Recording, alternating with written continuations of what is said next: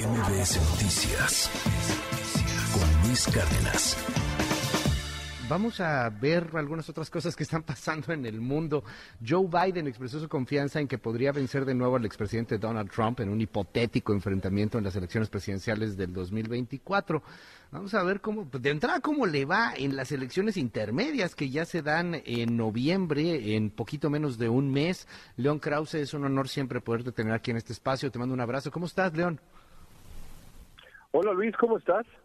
Pues aquí un, poco un poco sorprendido con el optimismo que trae Biden. ¿A poco sí, sí? ni modo que diga que va a perder, ¿verdad? Pero ¿a poco sí tan fuerte? Hay muchos que yo más bien los leo y dicen que, que no está en el mejor momento el presidente estadounidense. ¿Qué, qué lees de todo esto?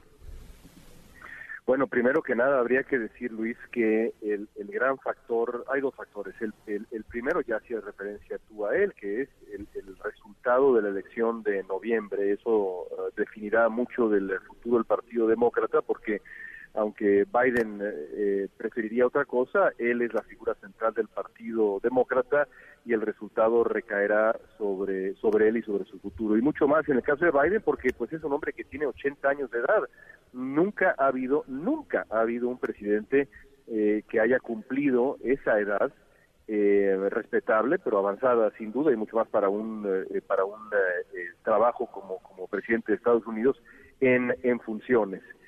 Tendrá 82, tendría 82 de buscar la, la presidencia por cuatro años más y 86, casi 90, digamos, acercándose al final del siguiente periodo. Yo sigo pensando, Luis, que es improbable que Biden sea el candidato presidencial del 24, pero bueno, todo puede pasar y más frente a Donald Trump. Oye, dime algo, dime algo, León. Lo que está sucediendo con Biden en este momento preocupa, preocupa mucho frente al crecimiento de la polarización estadounidense.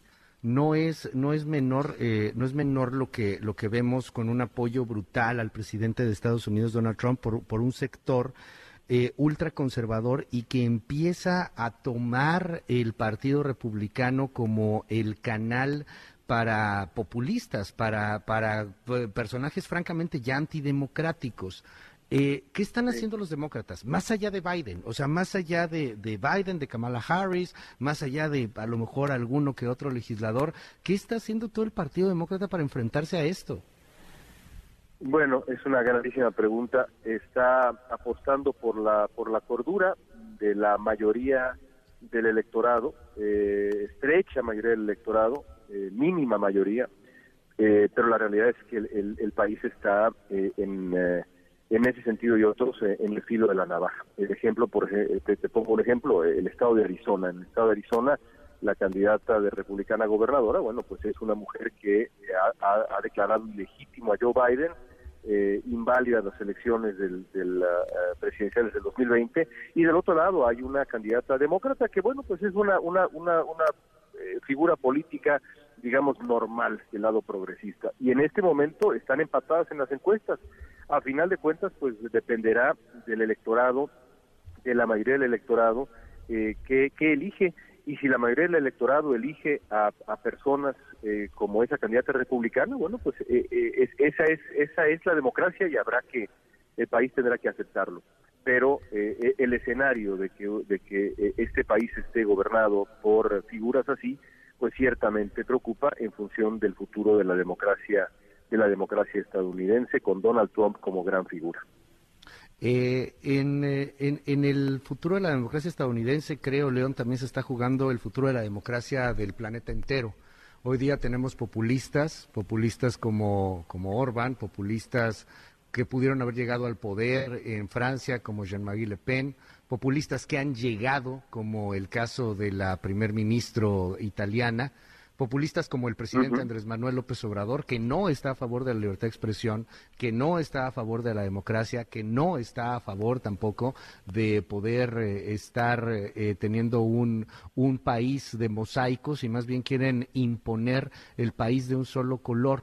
Por eso creo que es tan importante ver lo que sucede en los Estados Unidos y, lo que puede venir pues para el futuro democrático del mundo entero. No sé, y lo digo con tristeza y lo digo con cierto, con cierto dejo de dolor, eh, no sé si de pronto parece que el mundo se hartó de, los temas democráticos, no sé si, si no se habló correctamente, si no llegó el mensaje como debió haber llegado, pero, pero parece a veces, querido León, que estamos viviendo una especie de ocaso democrático eh, frente a este tipo de personajes que preocupan muchísimo. Y en Estados Unidos, vaya que hay un gran ejemplo. Eh, lo que describes y lo haces con gran elocuencia, no podría yo estar más de acuerdo cuando hace uno la lista de figuras emergentes en la política mundial, eh, pues digamos figuras como el presidente chileno Gabriel Boric, eh, que es un, un, hombre, un demócrata, un hombre que reconoce los reveses y los triunfos también en democracia y reacciona en consecuencia, pues son la minoría, Luis, esa es, esa es la verdad, más bien se ve el ascenso de figuras eh, eh, autoritarias que dan la espalda a los métodos democráticos eh, y se han dedicado a, a echarle leña al, fuego de los, del, del, descontento frente a la democracia y frente a la civilización, francamente. Es, es, un, es un momento oscuro y en ese sentido sí, Estados Unidos es, pues nos guste o no, un, un faro eh, de ahí la importancia de las elecciones de, noviembre y, bueno, ni qué decir de las elecciones del 2024 eh, y los dos años que, que, hay entre ambos, entre ambos procesos que serán de pronóstico reservado. León Krause, te mando un gran abrazo allá hasta Estados Unidos. Como siempre, un honor tenerte en este espacio. Un placer escucharte, Luis. Gracias. MBS Noticias con Luis Cárdenas.